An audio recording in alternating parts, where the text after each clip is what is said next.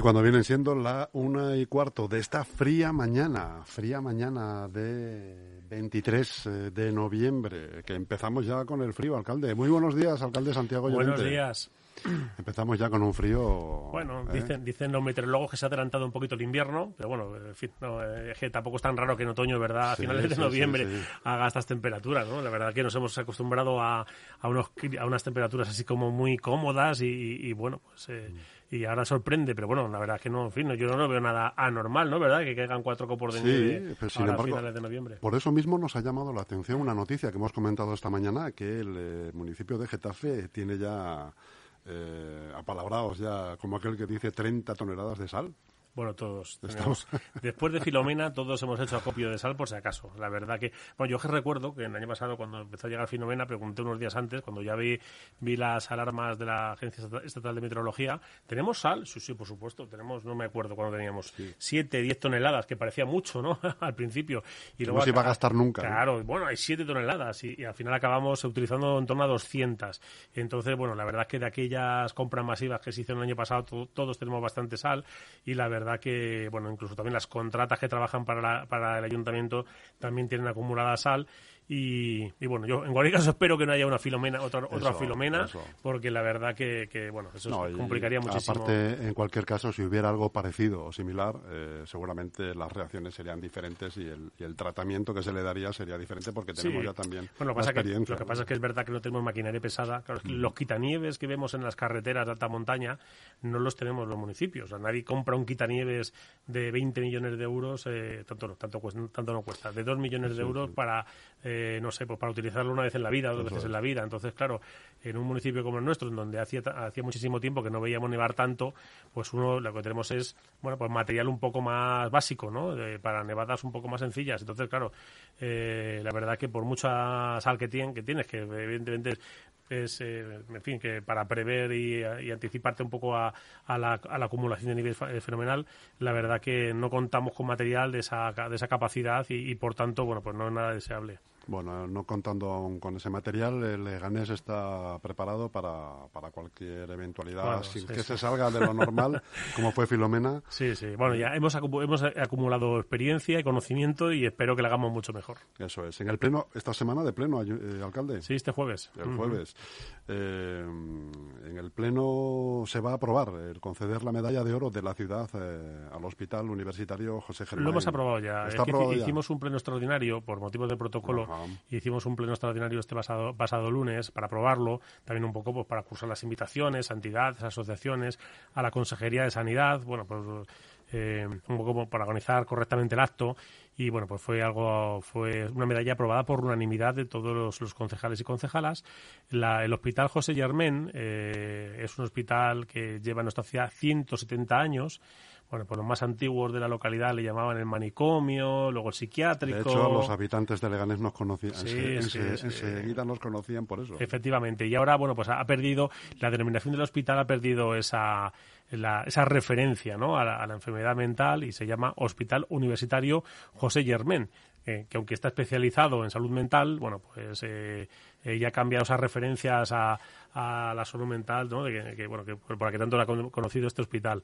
Y la verdad es que lleva 170 años en nuestro municipio, pero es desde los años 80 eh, en los que se produce un vuelco en cuanto a la a la gestión sanitaria de, estas enfermedades y se bueno se hace se, produce un acercamiento hacia todas las el conocimiento las nuevas técnicas y bueno pues hay un bueno pues eh, una forma de tratar a los enfermos muchísimo más moderna y hoy es uno de los, de los referentes españoles en en enfermedades eh, mentales, en psiquiatría y, bueno, pues la verdad es que yo creo que trabajan muy bien, son bueno un hospital también muy querido en la localidad y, por tanto, bueno, pues un, un, premio esta medalla de oro de la ciudad merecidísima. Y además un dato que yo creo que desconoce mucha gente de Leganés, que es, eh, es una, más que un hospital, es una red de servicios hospitalarios y ambulatorios y de rehabilitación y que da servicio a través de sus áreas a la Comunidad de Madrid a casi 1.300.000 personas. Sí, a todo el sur de la Comunidad de Madrid, donde bueno pues tenemos asistencia ambulatoria y también eh, bueno pues eh, urgencias, eh, enfermos de media y larga estancia. La verdad que hay un poco de todo. Cubren todo el abanico de de bueno pues de, situaciones que, puede producir cualquier tipo de enfermedad mental. Ya digo que es un recurso sanitario pues apreciado y querido en la localidad y, bueno muy especializado y la verdad que con un grandísimo nivel. Hablando de hospitales alcalde cinco ingresados en la UCI del Severo Ochoa de entre 39 y 70 años cuatro de ellos aparentemente sin vacunar ¿El alcalde está a favor del pasaporte COVID o no? No, sin duda. Eh, pasa que legalmente es complicado ahora mismo obligar a toda la población a vacunarse. Eh, pero yo sí que creo que hay, que mantener la presión sobre, bueno, pues sobre todo los ciudadanos de tal forma que, bueno, pues que aquellos que no se quieren vacunar cada vez, eh, bueno, pues eh, se sientan un poco presionados por el conjunto de la sociedad para que para que se vacunen y, evitar ese tipo de, bueno, pues de situaciones complicadas, no solo en los hospitales, sino en cualquier momento, ¿no? Porque es que, bueno, esa versión que tienen a la, vacuna, que, de cierta manera, todos podemos entender un poco de reparo, ¿no? A una vacuna tan, tan nueva y tan tan rápida, eh, bueno, pero que es que eh, todos vemos que eh, los casos entre la población vacunada son mayores y que lo que contribuyen es a propagar la enfermedad. Estamos en la recta final del plan Impulsa. casi la totalidad, bueno, de, de 53 calles, creo recordar que se iban a, a arreglar 49 eh, creo que están ya a punto de finalizar. muchas más, muchas más. más de 49. es que claro, eh, tenemos dos contratos, uno en, la ciudad, eh, que son ese número de calles más o menos, pero bueno, tenemos otro contrato en polígonos industriales y, y bueno, el que va muy bien es el de los polígonos industriales porque trabajamos los fines de semana, se trabaja por las noches y ese está ya ejecutado un más de un 80%. Eh, nos falta, bueno, unos cuantas calles del polígono industrial Prado Vera y, y Butarque y pintar en muchas calles, que todavía faltan, y bueno, y algunos remates que de cosas que no han quedado bien y que hay que mejorar. Y luego en la ciudad, ahí andamos un poco más lento porque, eh, bueno, pues eh, no trabajamos por la noche, no se trabaja los fines de semana y nos quedan, nos quedan todavía calles muy importantes como Rioja, Monegros, por poner un ejemplo, ¿no? Que, y aquí en el centro que también vemos que todo se está trabajando en la Avenida de la Universidad, en Doctor Martín Vegue, bueno, pues en el Charco, Ordóñez, eh, bueno, todavía quedan unas cuantas calles eh, y también en Vereda de los Estudiantes, todavía quedan unos cuantos calles en, en los que seguir trabajando. Y la verdad que se hace rápido, eh, pero bueno, también intentamos que, que, quede bien, lógicamente, que no haya que la rapidez no, no, no vaya contra la, calidad en la finalización de los trabajos. ¿Hay un plan, hay una fecha determinada de, de finalización de trabajos? No, no, a ver, nos gustaría terminar antes de final de año, pero también va a depender de la climatología.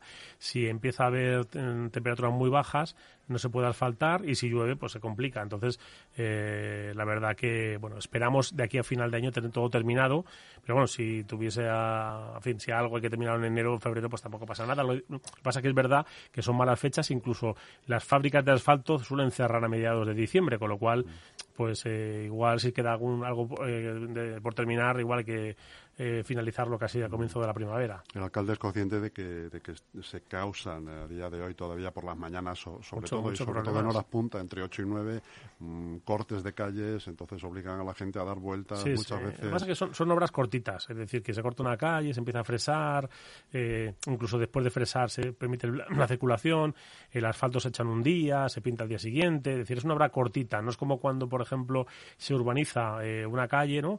O se hacen los antiguos no sé si, si, recordamos los aparcamientos subterráneos de la localidad, cada vez que se hacía un aparcamiento subterráneo, pues en Rioja, en Monegros, en tantísimas calles que están horadadas y llenas de aparcamientos subterráneos que duraban meses y meses y meses, esto es una obra, bueno, pues en miniatura, y muy rápida. Lo que pasa es que es verdad que causa pues, problemas de tráfico.